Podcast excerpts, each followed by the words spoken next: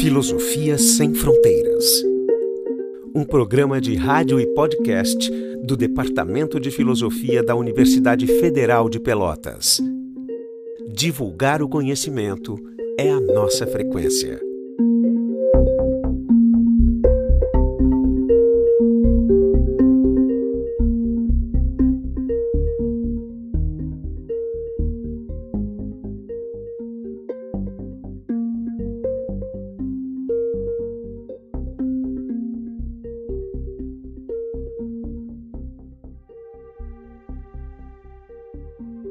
Todos, estamos aqui em mais um programa Filosofia Sem Fronteiras. É, hoje nós temos um convidado muito especial, uma pessoa que já viveu os bastidores da, da, da TV brasileira, do jornalismo, o Geraldo Canali, e nós convidamos ele, especialmente pelo fato de que não apenas ele é um, um, um profissional que está que tem uma longa experiência sobre a, a mídia brasileira, é, bem como também ele também, ele também tem interesses acadêmicos, né? Ele, que eu saiba também é professor, eu não sei se continua sendo, está vinculado à URGS, ou foi professor não, eu da URGS? Estou aposentado, tô aposentado ah, agora. Eu fui professor tá. na Faculdade de Biblioteconomia e Comunicação, na FABI, hum, hum, mas também hum. na, na PUC, também fui professor, também tive uma passagem pela Univates em Lajado.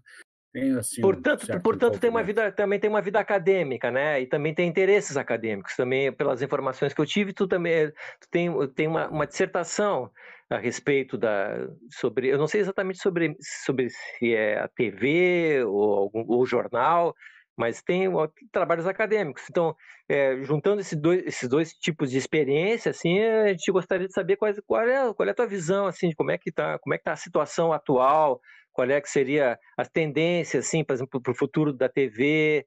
É...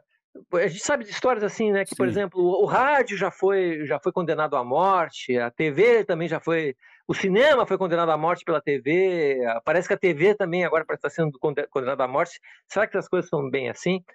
É, é, eu queria. Eu, na hum. verdade, assim, eu, eu, são, são duas perguntas. Essa, essa é, é, é, são as perguntas gerais, né? Que, é as perguntas gerais que a gente pode especificar mais, mas a gente gostaria que tu desse um pouquinho assim, da, apresentasse a tua trajetória, né? Como jornalista para o público ter, um, ter uma ideia assim do, do teu histórico para ficar mais claro, né? A uhum. contextualização. Tá Mas certo. agradecemos então, muito a tua presença, né? Muito obrigado pela, pelo teu espaço. Fico honrado, é. com, fico é. honrado com o convite hum. aí. Então, a minha saudação inicial aí ao professor Miralha, ao professor William, ao, ao pessoal de apoio, aí, os estudantes que apoiam a produção do programa. É, e os ouvintes aí, eu estou muito honrado, feliz aqui. Não sei se vou corresponder às expectativas de vocês, em todo hum. caso, a gente vai tentando, né? Então você me provoca aí para falar um pouco é, de mim, digamos assim, né? me apresentando um pouco.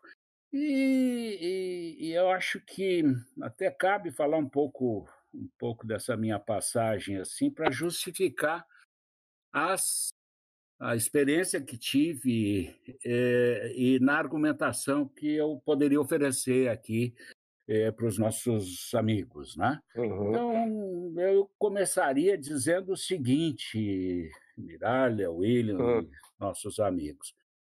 Eu, eu tenho hoje mais, um pouco mais de 70 anos, é, tenho sim uma vivência acadêmica, nem tanto quanto eu planejei ter, eh, ter na minha vida, mas eu tive alguns percalços, assim, algumas adversidades, fui caçado na época da ditadura, depois, enfim, uma história que até podemos voltar aí essa questão. Uhum. Mas o fato de, é, de eu ter sido afastado da universidade, compulsoriamente, depois voltei, eu sou o primeiro caso de anistia no país, né? Olha só. Na universidade, é. Até uma historinha curiosa, uhum. posso contar para vocês em seguida.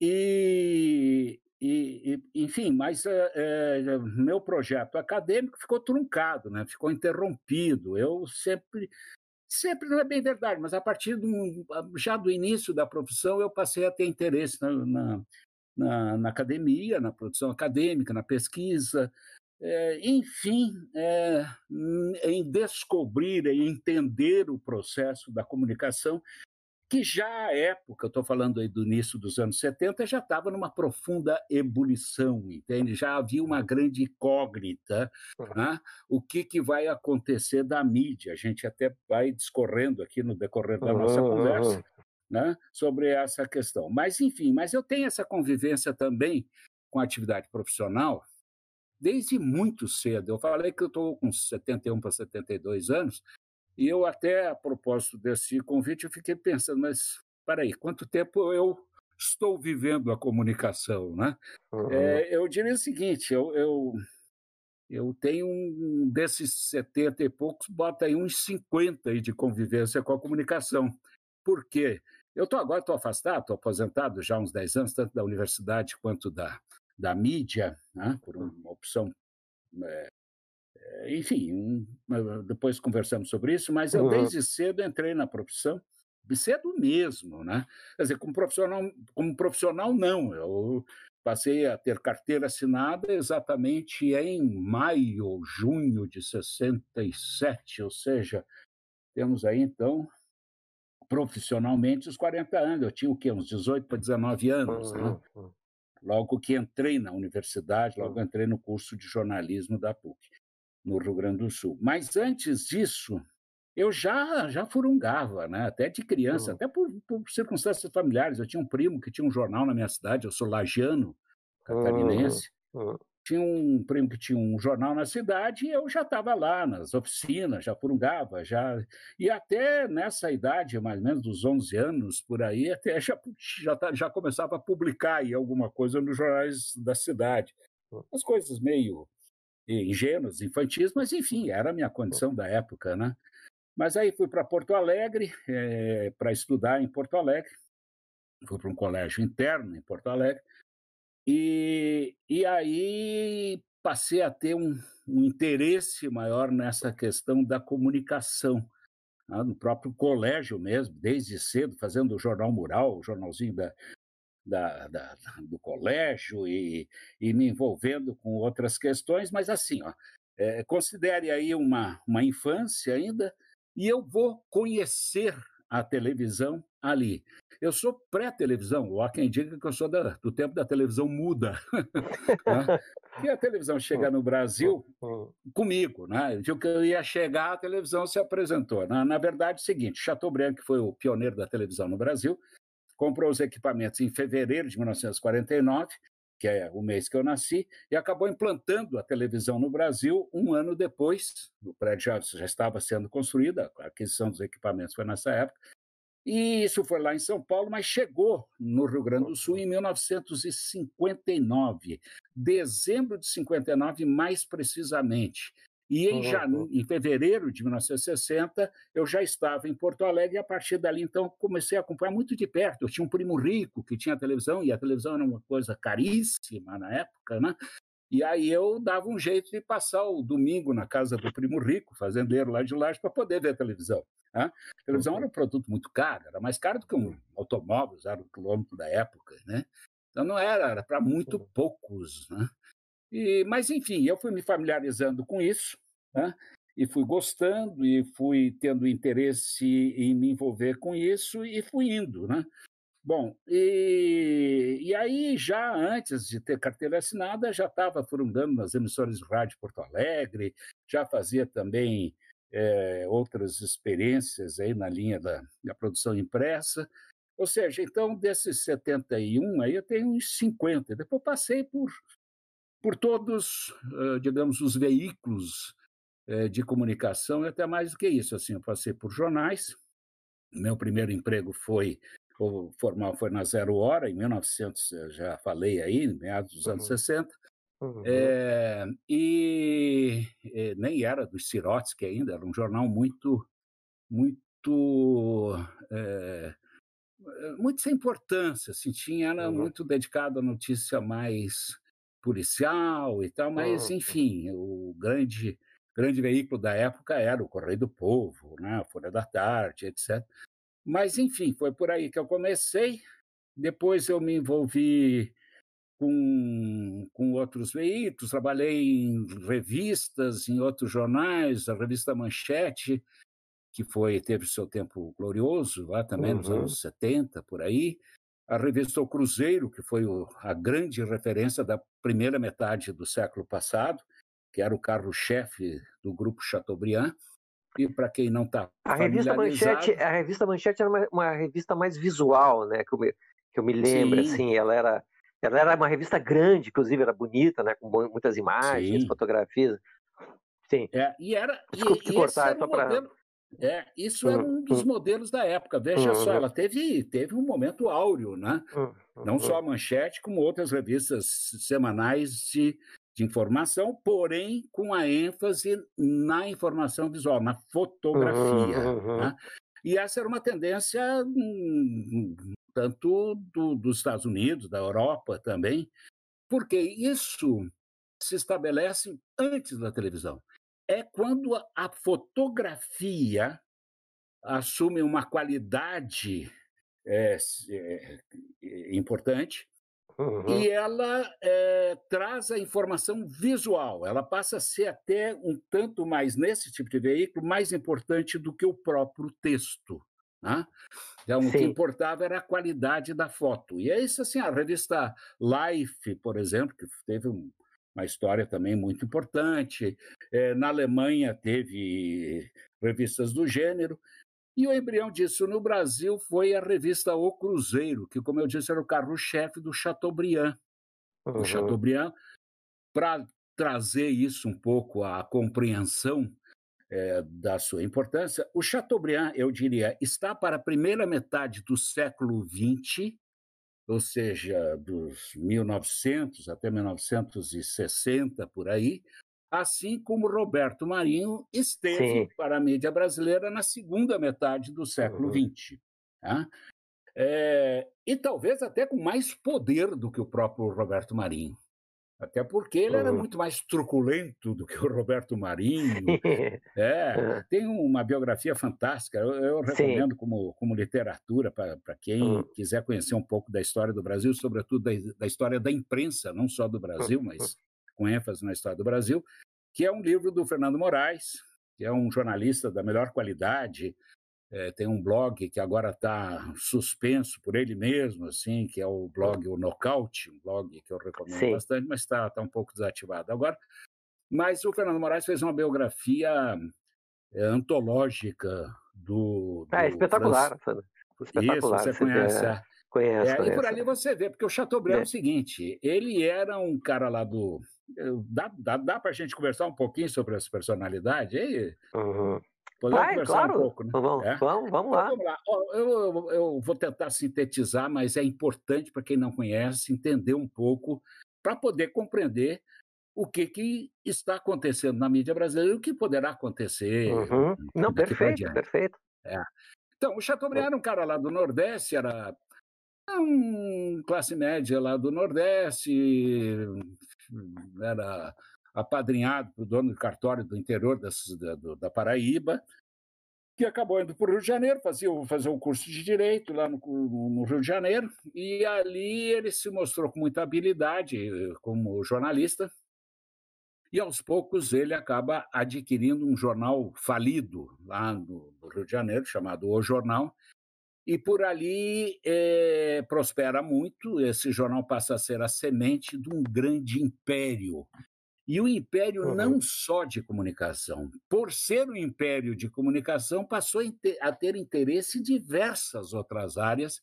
Ah, e ele passou a ter um poder político no Brasil, não por acaso a biografia, essa escrita pelo Fernando Moraes, é, traz como título O Rei do Brasil.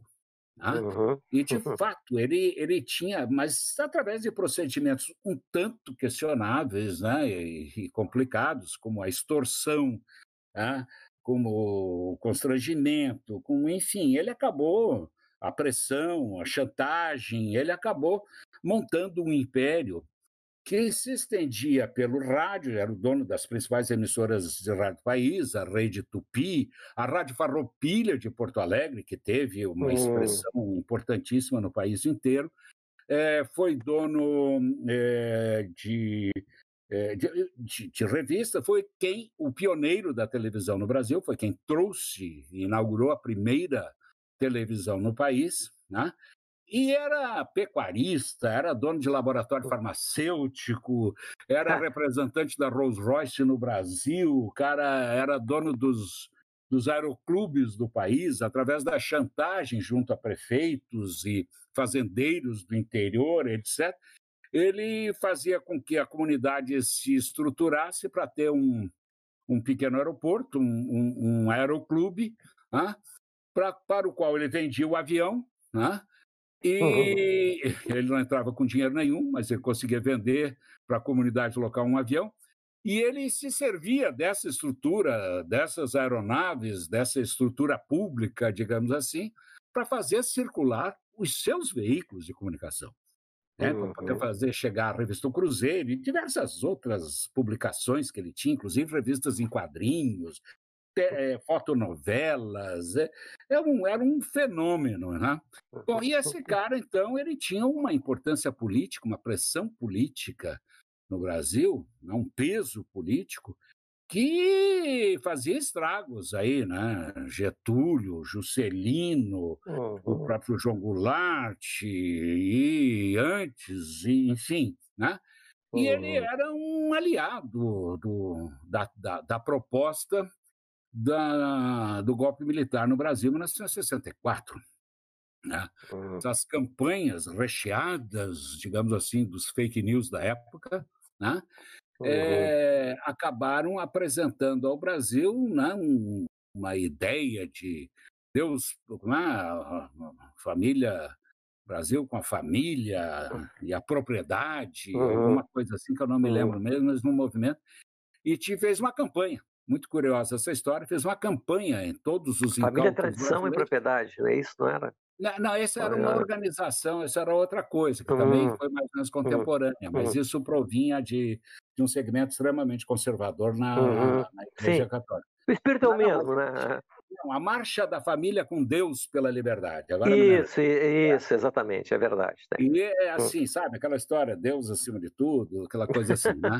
É. Então, essa marcha da família com Deus, veja só o papel da mídia, olha uhum. só que uhum. não é de agora, é de muito tempo, né? essa coisa questionável, essa coisa complicada que é uhum. o poder da mídia pois o Chateaubriand, através dos seus inúmeros veículos de comunicação, inúmeras e potentíssimas emissoras de rádio, das suas revistas em todos os segmentos, etc., esse cara faz uma campanha chamada o seguinte: Dê ouro para o bem do Brasil. Meu amigo Miralha, meu amigo né? William, meus amigos que estão ouvindo. E não é que as tia tudo e os tios retiravam os seus anéis, as tias retiravam os seus colares, as suas pulseiras e iam para o centro com muito orgulho, se vestiam nas suas melhores roupas dominicais e de festa, iam até o centro da cidade em alguns tonéis e depositavam todas as suas joias dentro desses tonéis, porque com isso salvariam o Brasil. Veja, foi um movimento importantíssimo e, claro, iam dessa maneira porque eram registrados com fotos nos jornais. Imagina a cena. Uhum. Pois muito bem, meu caro. Isso era para salvar o Brasil dos hum. comunistas. Uhum. Vocês já ouviram falar essa história? Uhum, sim. Dos, dos, bolivarianos da época, uhum. etc. Pois, dos petistas da época, etc. Mas veja só o que é que acontece. E ninguém mais soube onde foi parar esse, esse ouro do bem do Brasil. Uma coisa, coisa séria. Não foi para o bem do Brasil. Mas esse camarada, isso tudo. Ele arrecadou, ele arrecadou todas as joias e Sim, sim, sim. É, isso é verdade. É bem verdade que ele tinha um lado interessante, uhum. né? Quem conhece o MASP em São Paulo, uhum. né? É, enfim, de alguma maneira precisa dar uma certa é, é um certo desconto né, nessa uhum. arrecadação, aí, digamos assim, né? porque ele foi um, um colecionador de arte da primeira qualidade. Todo o acervo do MASP em São Paulo, é, e todo o apoio a Portinari, a grandes figuras da, da, da arte brasileira, né, tiveram, de alguma forma, não só da arte brasileira, mas os Modigliani, alguns artistas europeus, alguns da melhor qualidade, estão hoje é, em acervos, principalmente do MASP, mas também em outros é, brasileiros, por conta do quê? De extorsão do Chateaubriand junto aos poderosos. Né? Ele tinha esse lado. Ele se apaixonava por uma obra de arte, pressionava, olha, se você não der, eu vou falar mal de você, assim, assim, uhum. etc. E os recões lá, os recaços patrocinava vindo dessas obras. Então tem esse lado. Sim, deveria ter dossiê de todo mundo, né? Claro, né? todo, todo esse aparato. É, é. é. Então, essa é uma figura. Isso aí é importante por quê? Porque ele era um grande coronel da política no Brasil. Né? Quem fala, e é um, é um, é um lugar comum, é um, se falar do, da imprensa como quarto poder. Uhum. Eu não tenho esse tipo de entendimento. Uhum. Eu há muito tempo que eu prefiro é, nominar esta capacidade da imprensa convencional, tradicional, né? Esse, essa prática de extorsão, essa prática de é, servir-se dos bens públicos, de condicionar a opinião pública, etc. Eu costumo chamar isso não de quarto poder, mas de primeira prepotência. Né? Acho que a mídia teve esse papel, tem esse papel, e aí a gente já pode até virar um pouco a página para seguir o, o, que é que eu estou vendo hoje, o que vi mais recentemente, né? E, mas, enfim, eu queria deixar registrada essa história do Chateaubriand aí, que é muito curiosa. Uhum. E, dá, daria para ficar falando aí. Nossa, o livro do Fernando Moraes deve ter o quê? Umas 500 páginas? Sim. Isso, né? E não contou tudo. Né? Seguido uhum. se sabe de outras coisas, mas é maravilhoso. Mas muito bem, o Chateaubriand, uhum. Ele, ele acabou tendo esse poder até o advento do, da Globo. Não que a Globo tivesse nascido com, com, com o ocaso do Chateaubriand, não. Uhum. O que, que era a Globo, o, o, o Globo, assim como começa? Um jornal um, sem muita expressão do Rio de Janeiro, desde o início do século, né? e, e começou a se endividá-la pelas tantas, porque, enfim, né? é um ambiente em que a imprensa começa a ter um papel de negócio em si. Depois uhum. a gente faz uma observação sobre isso. E o, o, o, pai do Roberto Marinho, ele tinha até uma rádio popular no Rio de Janeiro, Rádio Globo, né?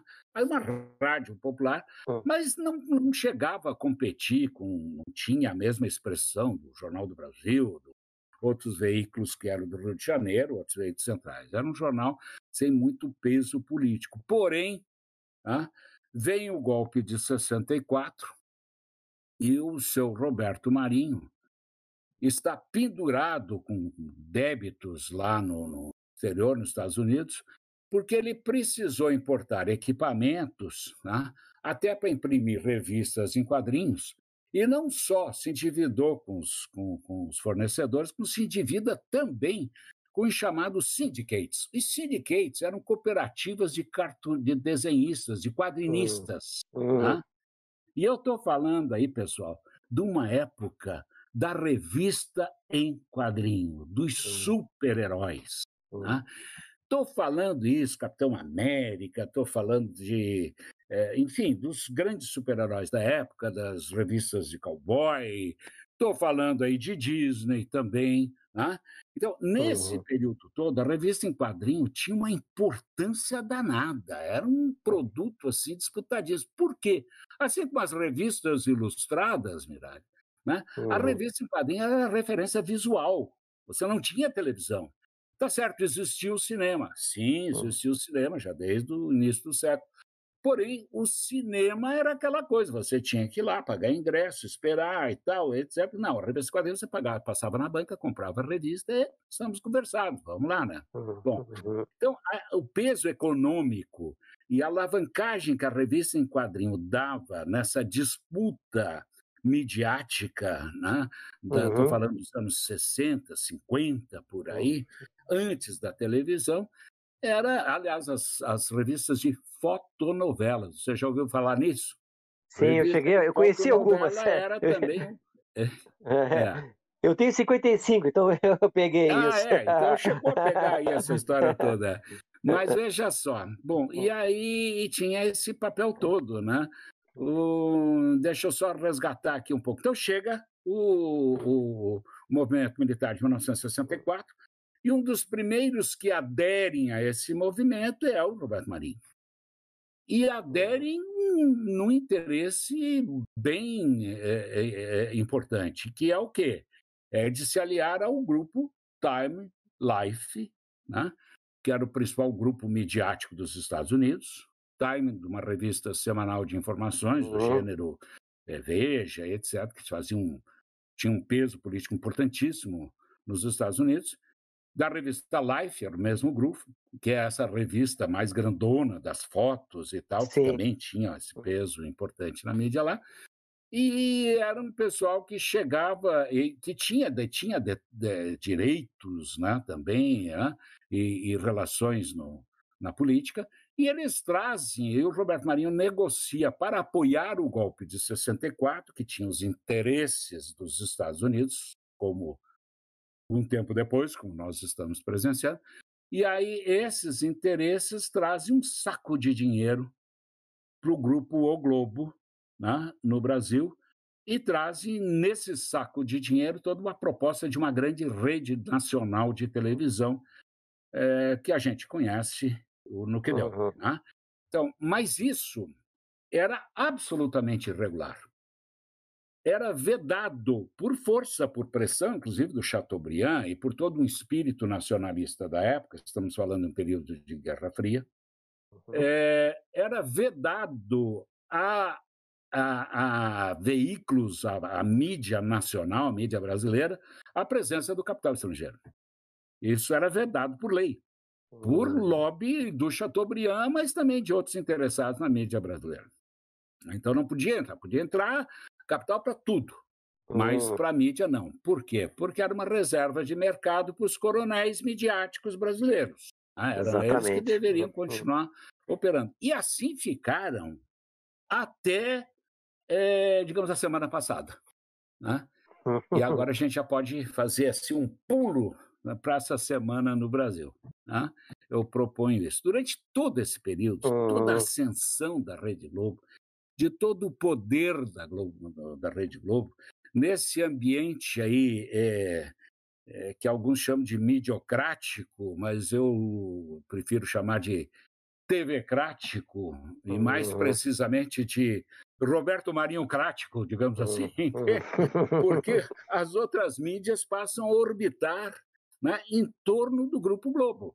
Você entende? Uhum. Ah, e o que é está acontecendo hoje, precisamente? Vocês têm notícia da chegada da CNN no Brasil, uhum. da ESPN, etc. Uhum. Ah, e aí do El País, o grupo El País, e tudo está chegando agora. Ah?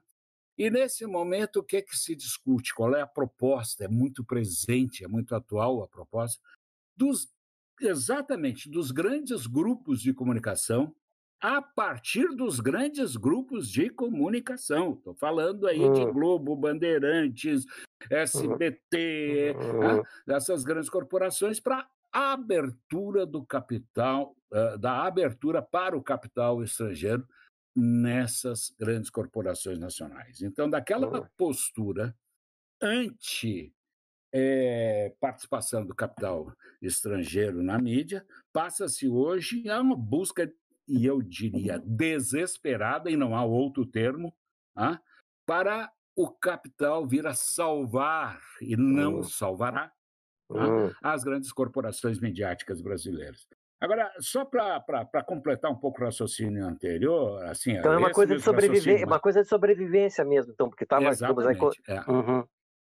Mas veja, mas uhum. quando chega o grupo Time Life no Brasil, eles vêm não só com um saco de dinheiro, mas eles vêm com um know-how é, importantíssimo. Todo cara da pesquisa da Globo, né, que era um, um panamenho, eu até cheguei a conhecer, não por acaso chamado de El Brujo, ou seja, o bruxo. É, é. Era, é, era o cara da, da, da, da, da inteligência da Rede Globo nas pesquisas. Peraí, como é que nós vamos fazer a novela agora?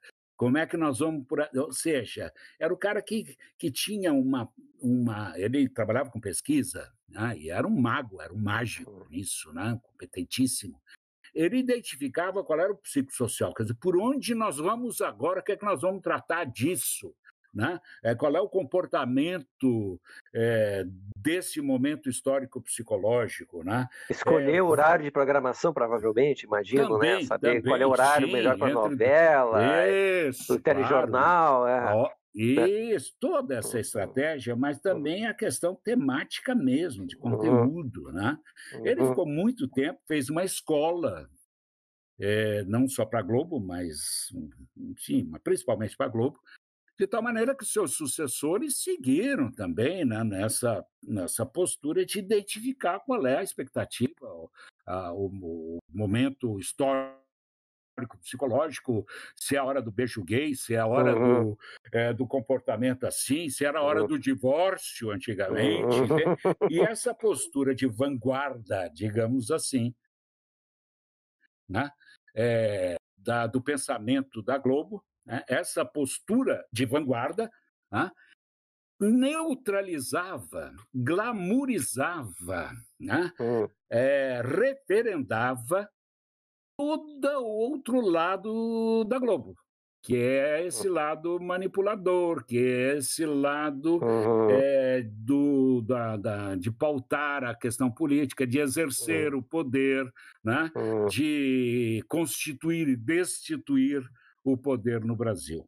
Né? Uhum. Então, é, essa questão aí até, até salvo aí alguma outra dúvida, encaminhamento, uhum. até posso discorrer um pouco algumas questões curiosas desse processo que eu presenciei.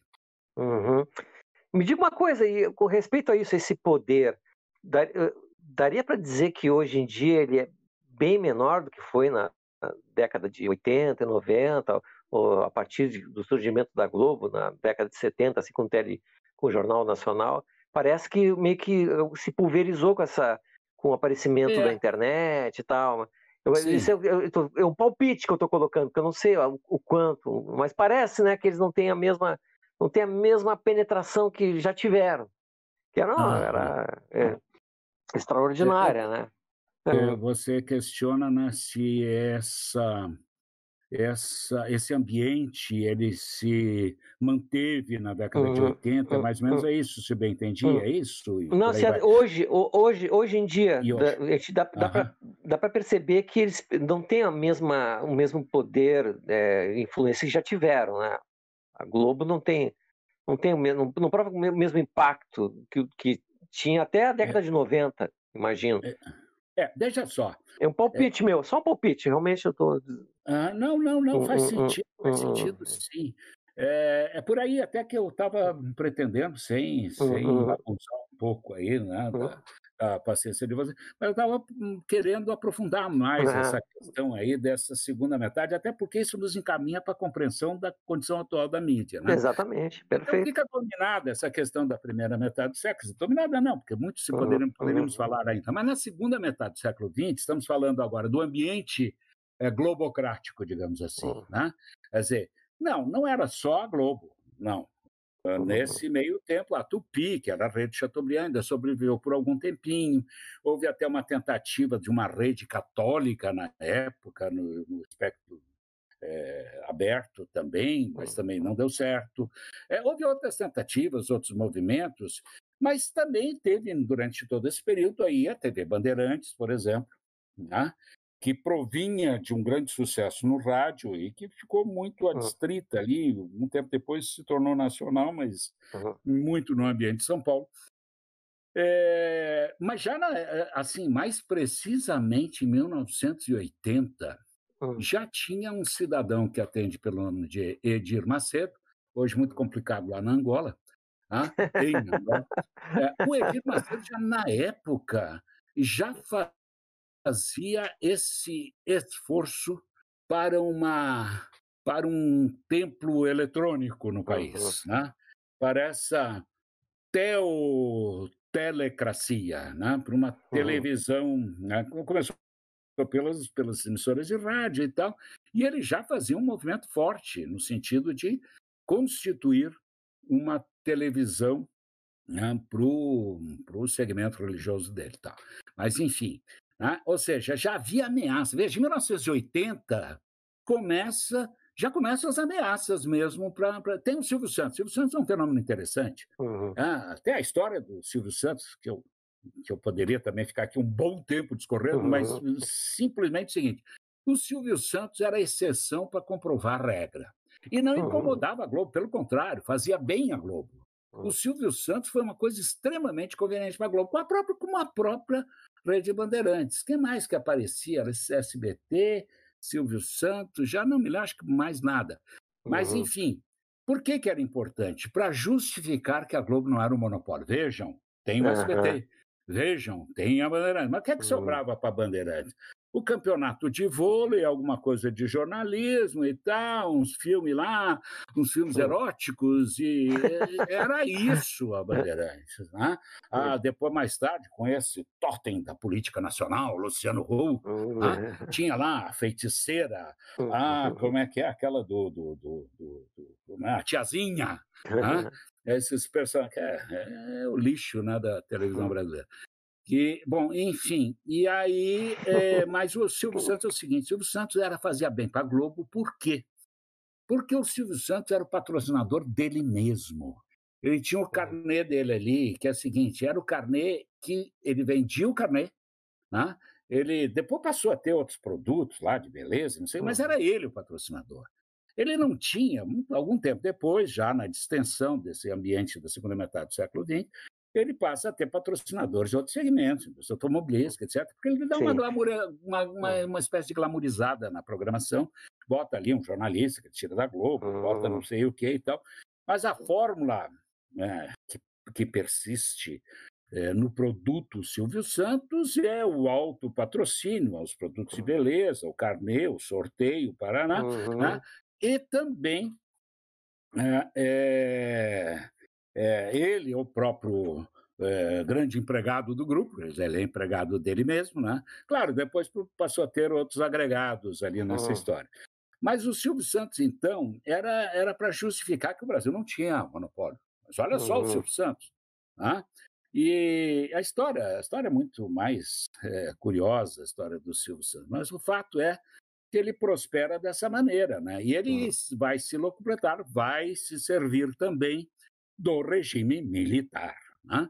Ele, ele se constitui numa rede de televisão a partir de todo o seu puxa-saquismo, do seu peleguismo uhum. às Forças Armadas. Né? Uhum. Ele tinha ali um, as Forças Armadas, não, ao, ao, aos governos militares. Ele tinha ali um programa chamada Semana do Presidente. Mas o grande presidente fez isso, fez aquilo, etc. Uhum.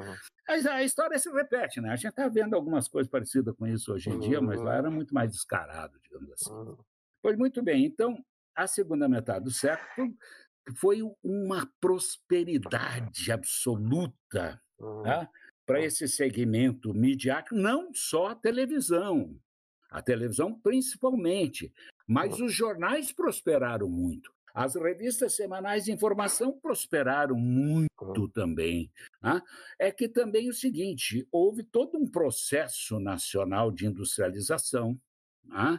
de concentração urbana, de, enfim, de renda, né? que as pessoas passam a consumir a informação, a mídia, né? e aí vai. Só que assim, em, em 80 chega o videocassete. Então, aquela coisa que era muito Globo e, eventualissimamente, Silvio Santos nas tardes de domingo, é, Bandeirantes, um, eventualmente no esporte, filmes, etc., é, é, é, isso tudo né, começa a sofrer ameaças. Então, não é só o seu Edir Macedo, que lá em 80 vai começar. Uhum. Não, tem a tecnologia também entrando aí. Tá? Tem as transmissões para o satélite, tem ali o videocassete, que faz sim uma ameaça, né? E aí vem outras, outras, e vem um processo de pulverização da informação. Logo vem a TV a cabo, né? uhum. com cabo e sem cabo, né? as tecnologias da época, a TV por assinatura. Isso vai distendendo, vão surgindo as outras emissoras. O, o, o bispo, esse aí, começa a ter também o seu espaço. Né? É, aí vem outras redezinhas e aí vão se constituindo outras coisas, enfim, o, aquele monobloco, aquela coisa monolítica da Globo passa a se distender, né? e mais do que isso, é fundamental a gente falar nesse momento do ambiente da propaganda. A propaganda, que foi o grande financiador dessa mídia, a propaganda glamurosa, dos famosos comerciais que disputavam os festivais na Europa e etc, etc. Isso começa a sair da grande mídia, começa a sair da televisão, porque os pontos de venda, as promoções, ah, e eu não estou falando de internet ainda. Ah, uhum, a internet uhum. vai começar a aparecer lá no final dos anos 80, é, uhum. por aí, mas sem essa condição de veículo ah, de propaganda. Isso só vai mesmo ocorrer no final do século XX. Né? Uhum. A grande marca é, da ocorrência é, da internet no Brasil é exatamente ali, 1999, ano 2000, né? Uhum. É, vocês que acompanham melhor, ali eu já estava assim meio no declínio da minha atividade profissional, mas eu cheguei a trabalhar também com internet. Uhum. Mas, enfim, depois podemos falar isso sobre, enfim, o que é, que é o século XXI, etc. Mas, enfim, é, isso aí e era um poder imenso. Né? A, a, a Globo, por exemplo, constituía e destituía presidentes da República seu bel prazer. Tá? Uhum. É, o regime militar foi uma constituição e, sobretudo, uma preservação é, exercida pela Rede Globo, uhum. tá? em torno da qual orbitavam as outras mídias, a grande imprensa, a Veja, a própria, enfim, as outras emissoras, etc. Né? Mas esse poder ele vai ser reduzindo no decorrer da a partir dos anos 90, por exemplo. Eu identifico, está na minha dissertação de mestrado, eu trabalho exatamente com essa a constituição do poder telecrático brasileiro. Isso é no meu mestrado. doutorado eu trabalhei com outras coisas. Uhum. É, e eu procuro fazer essa periodização. E eu vejo uma curva, está na moda falar de curva ali, né? Uhum. Eu vejo uma curva desse poder telecrático, né? A partir da. O Chateaubriand não teve um poder telecrático exatamente, porque a, a, televisão dele logo se logo quebrou, enfim. Mas quando a ocorrência da Globo, a Globo nasce no Brasil em 1965, o golpe de 64, ela inaugura em 65, já com muito dinheiro. A história deles diz que chegaram pobre e tal, uhum. etc. Mas não é. Ela chegou até uma CPI né, no Congresso Nacional que contestava esse acordo do grupo Time Life, né? E a CPI prosperou e condenou a Globo. Uhum, né? uhum. Teve que indenizar a saída da, do grupo Time Life, etc, etc. Mas essa é outra história. Fato é que a Globo ela tem exerce esse poder durante o regime militar, depois na, na, na transição, porque a crise do petróleo, a insatisfação popular, especialmente lá pelo ABC Paulista, tinha um barbudinho incomodando muito lá e tal também. Tá? É, e aí é o seguinte, a Globo, nesse momento, resolve fazer um movimento, né? é, que eu trabalho com isso na minha tese de doutorado, que é um processo que eu classifico, uma forma de manipulação que eu rotulo de higienização. A Globo tem esses movimentos. Ela opera, opera, opera, manipula, manipula, manipula, né? e lá pelas tantas ela se e começa a se higienizar. Para quê? Para continuar operando depois. Você uhum. deve saber de alguns movimentos disso. Por exemplo, é, pedido de desculpa lá pelas tantas. Olha, uhum. a gente apoiou o regime militar. Uhum. Agora mesmo, semana passada, ela tá, ela agora não sabe muito bem para onde vai, mas de repente ela pede umas desculpinhas assim meio esfarrapadas, tá? Mas em seguida você se higieniza, fala de umas coisas assim que que mexem com a indignação popular e tal, nacional. Uhum. Mas assim é porque ela tem interesse nisso, né? Por exemplo, agora ela está falando muito mal do Bolsonaro, estava até ontem, não sei, porque às vezes fala bem, às vezes fala mal, mas anteontem, quando eu assisti o Jornal Nacional, fiz esse sacrifício aí, é, o, ela estava falando muito mal do Bolsonaro e assim preservando, preservando, preservando o tal de Moro. Né? Uhum. Esse rapaz lá de Maringá. Uhum. Mas assim, então, é, o que que é? Ela, é, mas também não falou do PT, não falou mal. Lá Sim. pelas tantas fez uma mençãozinha assim, mas nada nada prejudicial assim. Ela até andou convidando esses dias o, o, o Lula para uhum. participar lá de uma entrevista, sei lá. Mas, enfim, esses movimentos. É, Tem que ter é um coringa, né? Porque sabe lá como é que é o futuro. pois é, pois é, exatamente isso. Veja só, é, esses exemplos de higienização, é, pessoal, eles, eles estão presentes em toda a história da Globo, né? Uhum. Eu, nossa, eu até participei de alguns, a própria a própria morte do Tancredo. Mas do Tancredo eu cobri, eu cobri pela Globo, né? era assim, a minha, a minha parte nessa cobertura era, na, era cobrir o, o Palácio Jaburu onde estava o Sarney. Né? Uhum. O Tancredo já estava agonizante, estava morto, etc, etc. Dizer, morto não, mas enfim, estava uhum. né? ali já no, no fim da vida. E a Globo se preparou para um grande espetáculo. Né? Uhum. E eu fiz parte desse grande espetáculo pelo seguinte: porque a Globo precisava se higienizar. Ela apoiou o regime militar, o que deu. Quando uhum. não deu mais, ela resolveu apoiar a democracia. Né? Olha o Tancredo, mas espera aí, democracia, mas não tropo. Né? Uma, uma democracia que passava lá pelo Sarney, né? que até um pouco antes era o presidente do, da Arena, do Partido de hum. Sustentação do Regime Militar, criado pelo regime militar. Né? compondo com Tancredo, que era o quê? Um conservador, um político uhum. das Minas Gerais, muito habilidoso, etc, etc, que tinha sido primeiro-ministro na época do Jango. Então foi toda uma negociação mas ali resolveram também não só beatificar, como santificar o Tancredo Neto. Não tinha feito nada, na verdade, né? Uhum. mas foi um grande santo. Né? Eu estava ali, eu cobri o Palácio do Jaburu, então eu estava cobrindo o, o, o, iminente presidente da República. Né? E aí, quando morre o Tancredo, é, é, eu estou já ali na, na posse, eu faço a cobertura da subida da rampa, né? emblemática subida da rampa, do corpo do Tancredo, né? que, enfim, vai tomar posse né? dentro do caixão, e aí a ascensão e a posse do, do Sarney. E aí esse espetáculo é, é, é, um, é um espetáculo que a Globo produz. Por exemplo, eu estou lá de plantão, lá em Brasília, e a Globo tinha uma editora de, de moda, que até tinha um programa no, na televisão, mas ela também ela vestia os apresentadores da Globo, repórteres e tal.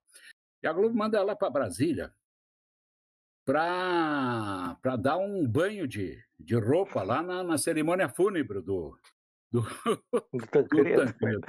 É. E aí leva os repórteres, tira do plantão tal, para levar para uma loja lá, e aí dá todo um traje completo, preto, com gravata hum. preta, com não sei o quê, sapato e tudo. E eu, preocupado com o meu plantão, que eu tinha que estar lá, e aí eu não esqueci, o nome dela é Franco, mas não consigo me lembrar o primeiro nome hum. dela. Sempre vestia Franco também. E aí, é, tá. E até usei aquela roupa na subida do Tancredo, lá na rampa e tal. E, ah, mas quando eu chego no hotel, estava lá a roupa esperando por mim lá e eu mas para que dois? Eu acho que veio enganado. Liguei para elas, não, não, não, você tem que ficar com dois ternos, porque vá que cai ali alguma chuva, ali alguma coisa, você tem que mudar a roupa. Entendeu? A Globo se é. preocupava com essa questão né, formal, uhum. essa questão da, da, da, da do visual. Uhum. Né? É, e gastava, torrava um monte de dinheiro nesse negócio, uhum. porque para tornar o espetáculo do funeral uhum. do Tancredo. Uhum. Né? Então, são coisas vividas. Acho que até fiz uma digressão muito grande aqui, meu, meu caro. Não, né? perfeito, perfeito, sabe? Eu acho que. Essa, essa questão. Mas a Globo é o seguinte: aí vai o é. declínio, e vem o hum. declínio da Globo, né? Hum. E vem vindo as ameaças. Até porque, veja só, eu falei ali de 1980, final de 80. Ah, tá. E ela vai constituindo e destituindo os presidentes da República. Né?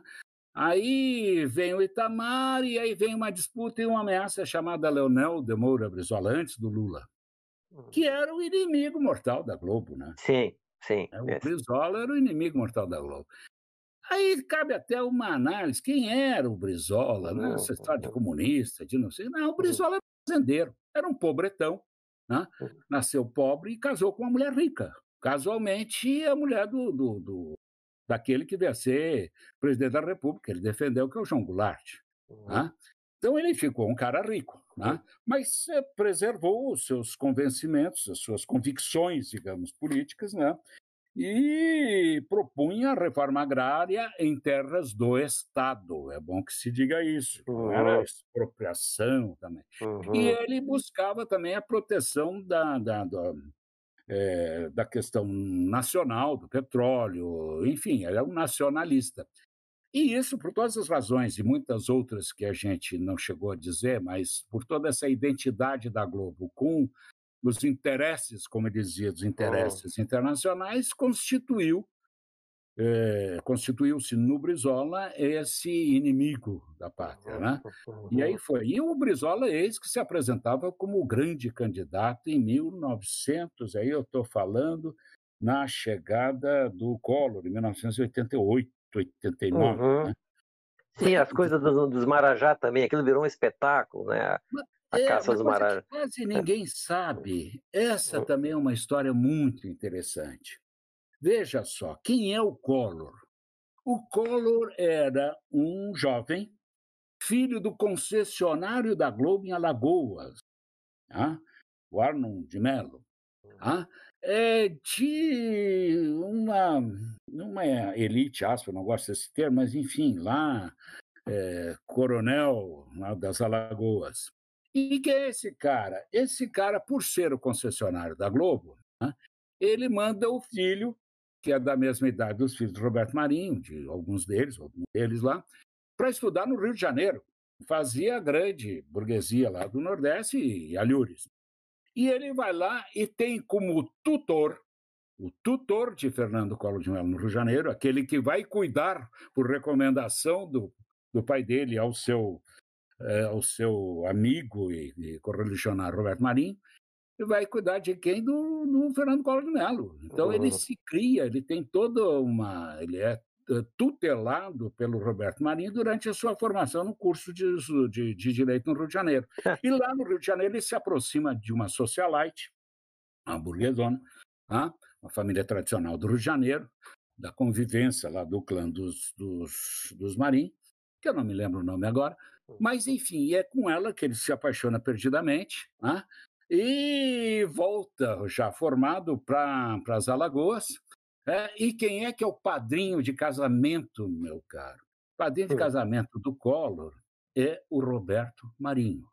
Que, como bom padrinho, essa história é real, gente. Essa Nossa, história é real. impressionante.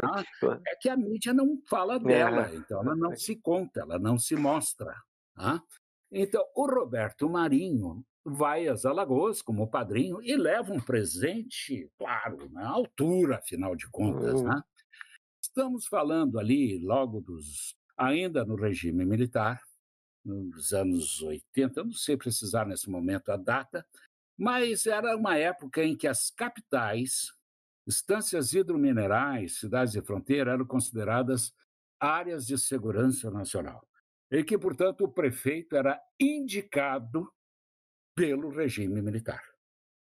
E quem é que apadrinha a indicação de Fernando Collor de Mello para a prefeitura de Maceió? Ele, né? O Deus, o Roberto Marinho. Né? Então, Roberto Marinho nomeia e esse é o presente de casamento para o seu afilhado, que é a prefeitura. Uma vez instalado, agora observa só, uma vez prefeito de Maceió, com toda a estrutura da Globo e Maceió, com seu jornal próprio, sua rádio, né? E Nossa. a afiliada da Rede Globo, ele rapidamente se constitui, aí agora já pelo voto direto, o governador das Alagoas. E enquanto governador das Alagoas, bonito, jovem, piloto de uhum. jet ski, surfista, uhum. sei lá o quê, ah, ele faz lá todo um discurso de ser o grande caçador do servidor público que não trabalha, que não sei o quê, que ganha um dinheirão, o tal de caçador dos marajás. O que, é que a Globo faz? Ela leva para a dramaturgia do seu, é, do seu conteúdo, da sua programação, a figura do rei, né? do salvador da pátria, do, uhum. enfim, ela a Globo uhum. constitui o Roberto, o, o, o Fernando Collor de Mello, uhum. como salvador da pátria. Isso está na dramaturgia sim. da Globo. Sim. Não só na dramaturgia, como está no noticiário do Jornal Nacional, uhum. né? o tempo inteiro. E aí vem a eleição de 1989, é isso? É. Isso, 89. E aí vem um outro barbudinho incomodando. Aí estava o Brizola também, mas aí o uhum. barbudinho já estava mais saliente. Né? Uhum. E aí vem a famosa eleição em que a Globo decide. Edita. Não só edita, é, essa é história. Ela edita, ela faz todo um trabalho pós, mas ela faz um trabalho pré também que quase ninguém sabe. Uhum. Mas isso é real, está confessado uhum. isso por, pelo grande uhum. diretor da Globo na época, que era o José Bonifácio de Oliveira Sobrinho, Boni, né? que era o todo-poderoso da Globo na época, que ele dá, ele, por iniciativa dele, da direção da Globo, dá todo um tratamento para o Collor, inclusive enche a pastinha, é, enche de pastinha ali o, o, a mesinha dele. Sim, na, sim. não tinha nada para intimidar. Uhum, né? uhum. E e faz outras, a questão da maquiagem, a questão da luz, tudo isso é antes, meu caro. Tá? Uhum, depois ela vai fazer o trabalho sujo depois, ou seja, uhum. vai editar da melhor maneira e vai carregar, assim, nos noticiários da Globo, desde o Bom Dia até outros mais, vai carregar a, a, o prestígio do Collor e deu no que deu. Não, mas além disso vem as fake, né? as fake news. Né? a filha do Lula, a não sei o que, do Lula, dele. Ou seja, vão fazendo. A história da fake news é antiga, meu cara, não é de agora. Né? Sim, sim. Presenciei muito isso. Então é o seguinte: aí ela constitui o colo. Mas o mais interessante, não sei se me alongo muito, mas não posso deixar de terminar o final dessa história, que é mais emocionante do que o próprio começo. O final da história Collor é o seguinte: Collor, jovem, bonito, piloto de jet ski, etc., né? chega à presidência da República e faz a seguinte avaliação: Roberto Marinho pode vir a faltar, né? já estava lá nos anos 80. E os filhos que eu conheço bem, porque convivi com eles, não são lá essas coisas em termos de gestão. Né? E eu posso agora, não tem o estatuto da reeleição, né? e eu posso então ser o futuro Roberto Marinho do século XXI. Essa é a avaliação do Collor. O Collor quer, imagina, eu vou terminar o meu mandato em quatro anos, depois eu vou fazer o quê? Não tem reeleição. Hã? Eu, o Roberto Marinho né, vem a faltar, acho que é aí que ele errou, porque demorou depois para morrer o Roberto Marinho. Hã? Roberto, o, o, o Collor de Mello vai constituir, vai tentar constituir uma grande rede nacional de mídia. Ele começa a costurar essa grande rede nacional de mídia, através também de algumas chantagens, através do seu do seu assessor lá, ou como é que depois vem a, a ser suicidado ou assassinado, sei lá, né? PC Farias ele vai constituindo, ele vai comprar um grupo de comunicação em Santa Catarina, no Paraná, em São Paulo, seja de rádio, de revista, de TV, e chega na TV Manchete, que devia, porque a mídia nunca paga imposto, né? é muito difícil. Né? INSE, Previdência, essas coisas são muito protegidas. Mas ele resolveu cobrar. Né? E ao cobrar, a Manchete não teve capacidade de honrar e ele acaba, através dos seus. É, é, através, eh, enfim, de, de pessoas do seu grupo, ele acaba passando a controlar a Rede Manchete. A Rede Manchete teve um papel importante, eu até estava passando batido aqui, porque são tantas coisas, afinal de contas, mas a Rede Manchete vai se constituir, e você que tem 55 anos, Miralha, e as pessoas dessa época, que eram apaixonados pela Xuxa, né? né? É, brincando. Mas, na verdade, é o seguinte, ele assume a Rede Manchete começa a fazer... Ele assume, não, antes, a Manchete já tinha feito algum estrago na Globo, já tinha feito algumas ameaças na Globo. E, e, e a Manchete, e esse grupo do, eh, do Collor, esse novo grupo, que não estava não tava apresentado que era dele, mas era ele que estava constituindo, para superar a Globo no final do mandato dele, após a saída uhum. dele do governo. E ele vai fazer o quê? Ele vai se aliar com ultra, mega é, concorrente da Globo no mercado internacional, que é um mexicano de nome Emílio Azcárraga, né? uhum. dono da Televisa no México, mas não só dono da Televisa no México. Esse cara, ele é, é ele controlava à época toda a televisão em língua espanhola na América, inclusive nos Estados Unidos, na América do Sul e América do Norte, quase toda a programação. Hum. Ele era o grande concorrente internacional do Roberto Marinho no mercado de novelas, de dramaturgia. Né? E ele não tinha espaço no Brasil. Sobrava o que? O Silvio Santos para botar as novelas mexicanas dele. Né? Uhum. E o grande uhum. concorrente dele no mercado internacional era, e tinha o Chaves também, né? que se aposentou uhum. agora.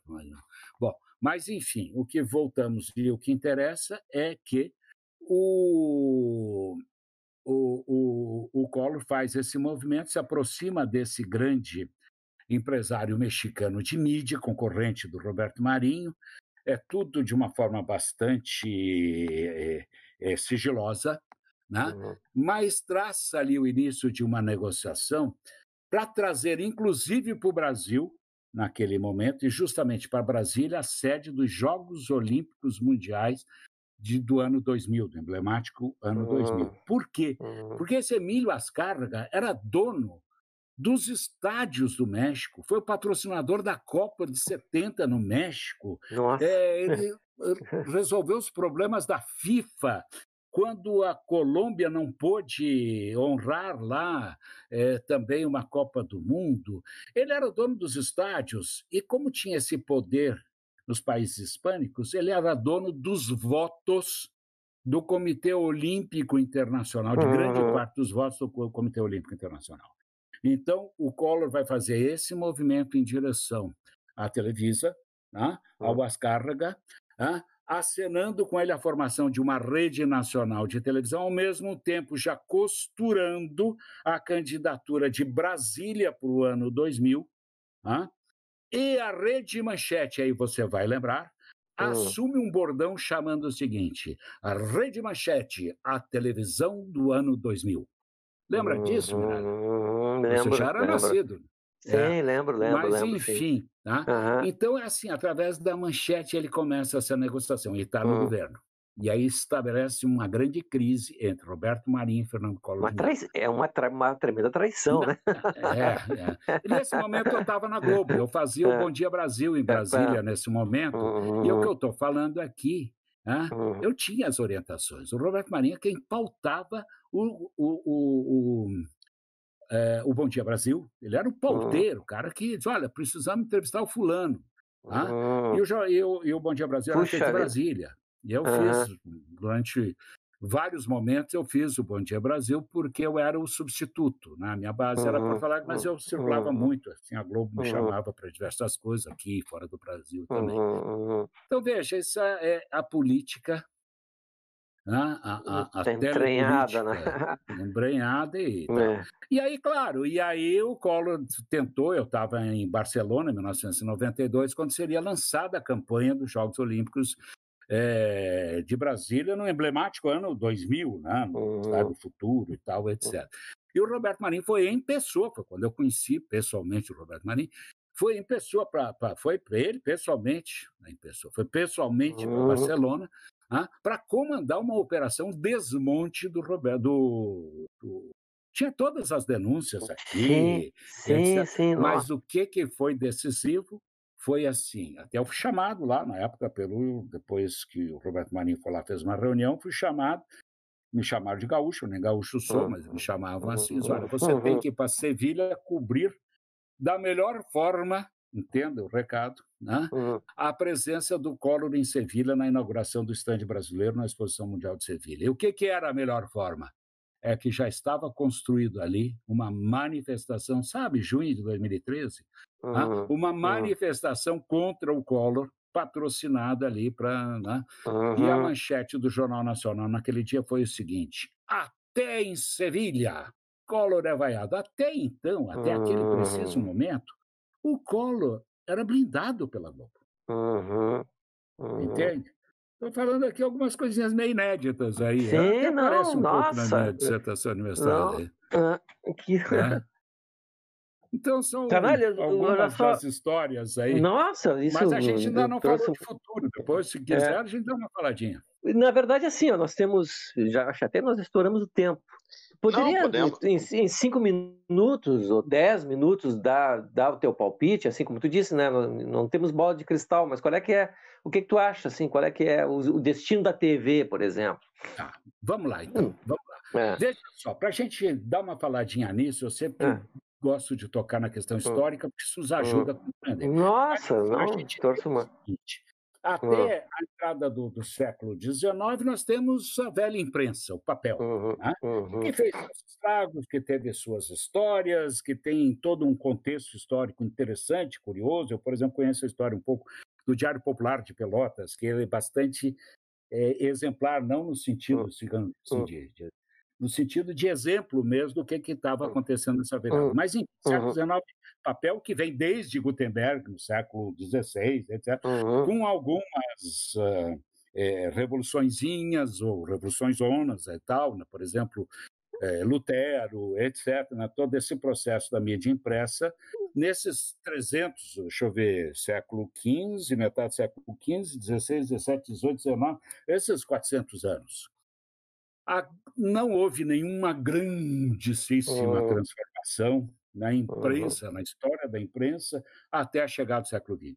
Quando uhum. chega o século XX, vem com tudo. Né? Aí vem com cinema, com rádio, com televisão, é todo é porque o ambiente econômico é, também se transforma, o processo de concentração urbana e o ambiente tecnológico também se transforma.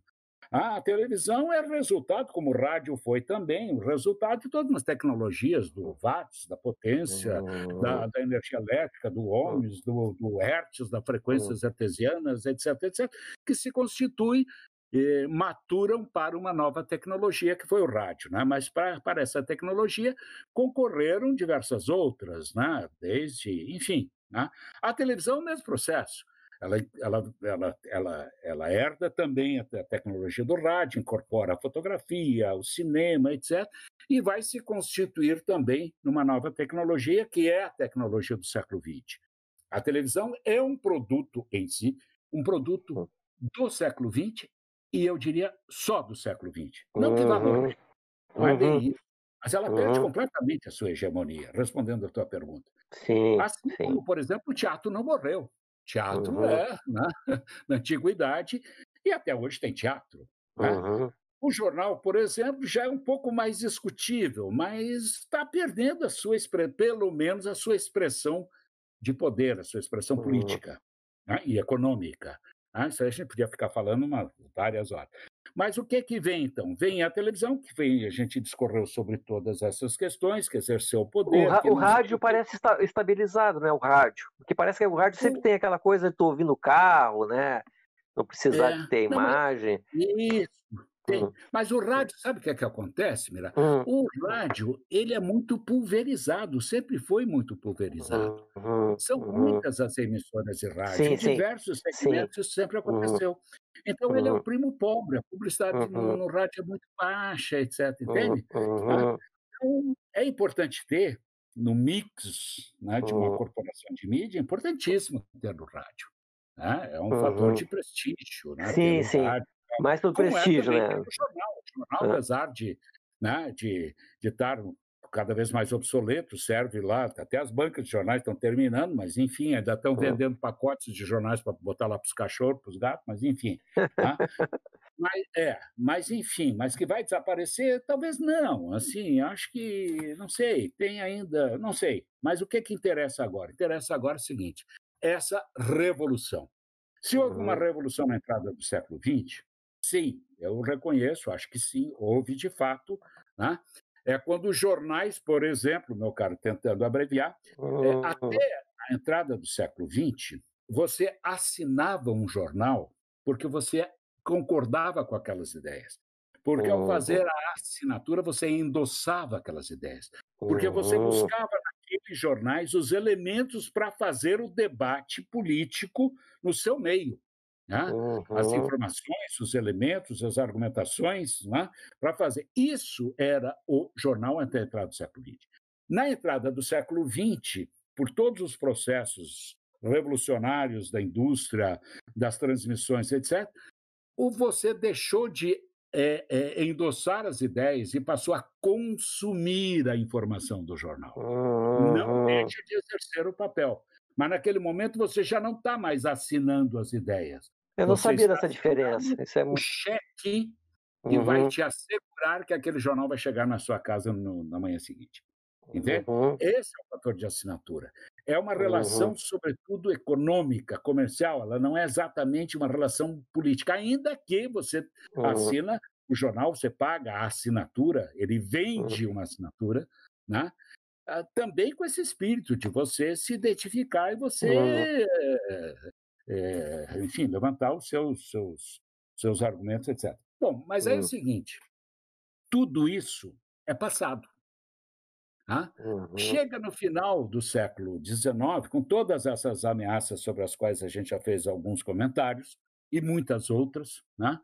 Uhum. A verdade é que também há ainda os grupos nacionais, são os, a mídia é de grupos nacionais e ainda está é, imune à entrada do capital internacional. Né? mas já, já, já, já entra de alguma forma o capital internacional através das transmissões por satélite, através não sei o quê. As ameaças já estão ficando cada vez mais incontroláveis. Né? Mas uhum. a internet é que vai sacramentar essa questão. Mas veja, até aí, os grandes grupos internacionais estavam também muito dispostos a se capitalizar, né? a se equipar para, vejam só, né? é, a avaliação dos grandes grupos nacionais, e essa é a realidade. Né?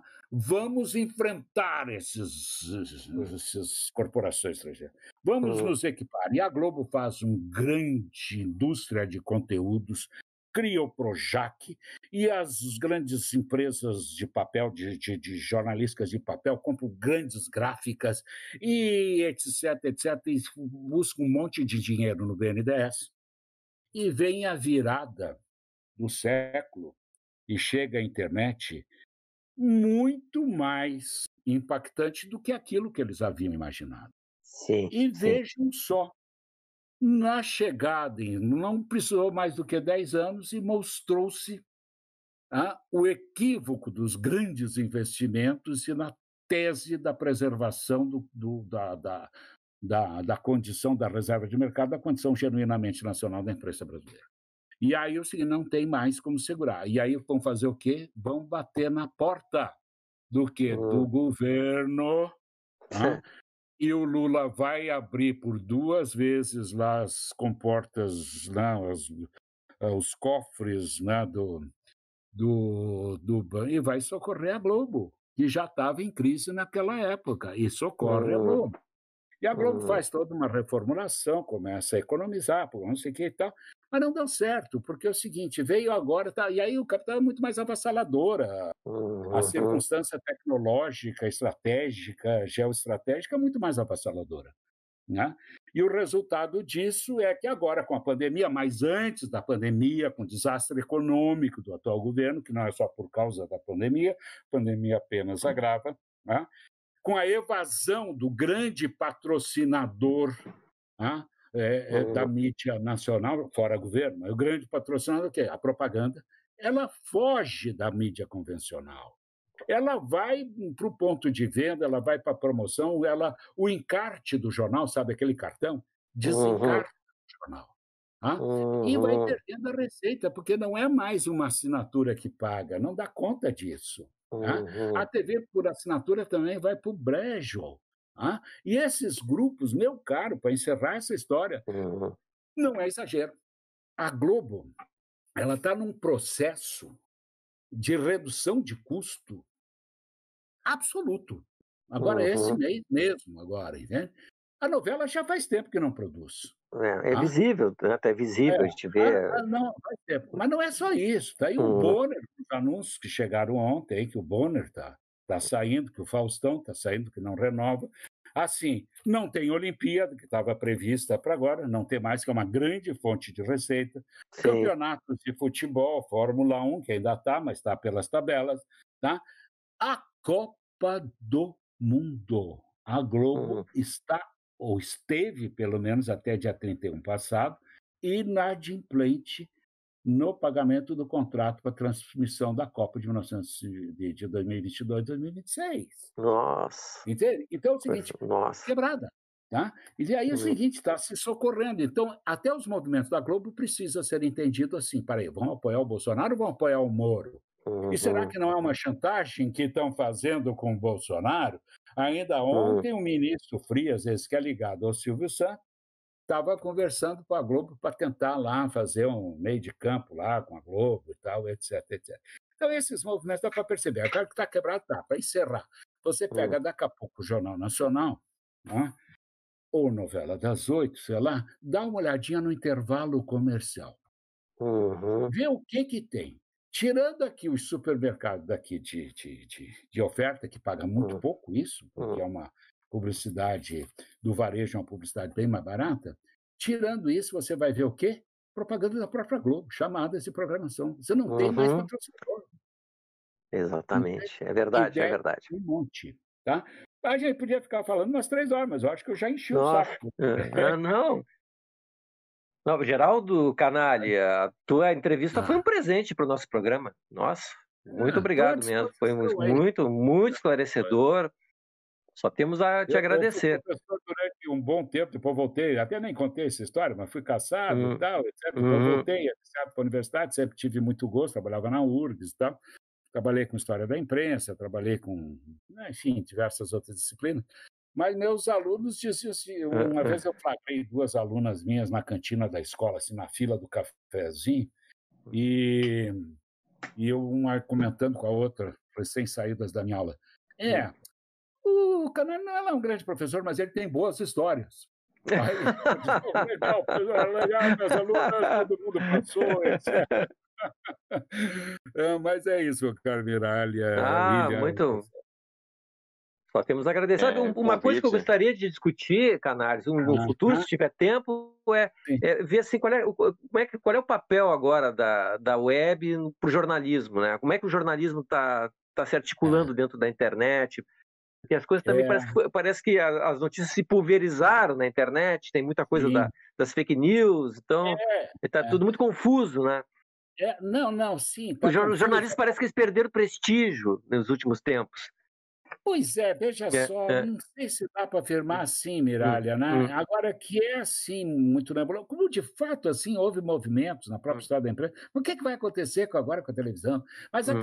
isso vai acabar, a, a televisão vai acabar com o rádio. Na hum. verdade, as mídias não acabam, elas perdem a sua hegemonia. Se tem uhum. teatro, o teatro não acabou, apesar de toda sim, a tecnologia sim. da televisão, do não sei o que, não acaba. O jornal não sei, essa mídia papel é mais complicada pelo a seu te, a TV A TV ia acabar com o cinema, não acabou né, com o cinema, sempre se vê com essa não. conversa. Né? Uma coisa é a TV, outra coisa é a tela. É, exatamente. É, vamos ver, mas assim, tanto a tela quanto a TV pode eh, acabar, mas também a tela pode sobreviver uhum. e a TV não, e, e, e vice-versa.